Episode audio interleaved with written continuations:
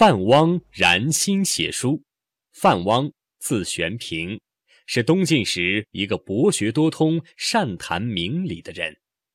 他的父亲早年就死了，六岁时随着母亲来到了江南，依托外祖母与家。到十三岁那年，母亲又不幸去世。随着年岁的增长，范汪求学心切，无奈外祖母家境贫困，没有钱供他读书，于是范汪在园中盖了一间小茅棚住下，日夜抄写书籍，晚上便燃一堆柴火照明，每抄写一篇文章都要诵读几遍。范汪燃心写书的时候，穿的是土布衣，吃的是粗饭菜。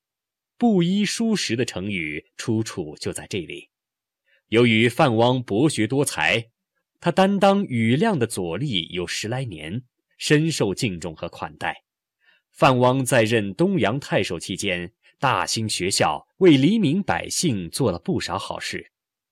桓温北伐时，他因为误了日期，被削职为民，从此便一直隐居吴郡，从容讲学。不谈自己被贬官的是非曲直。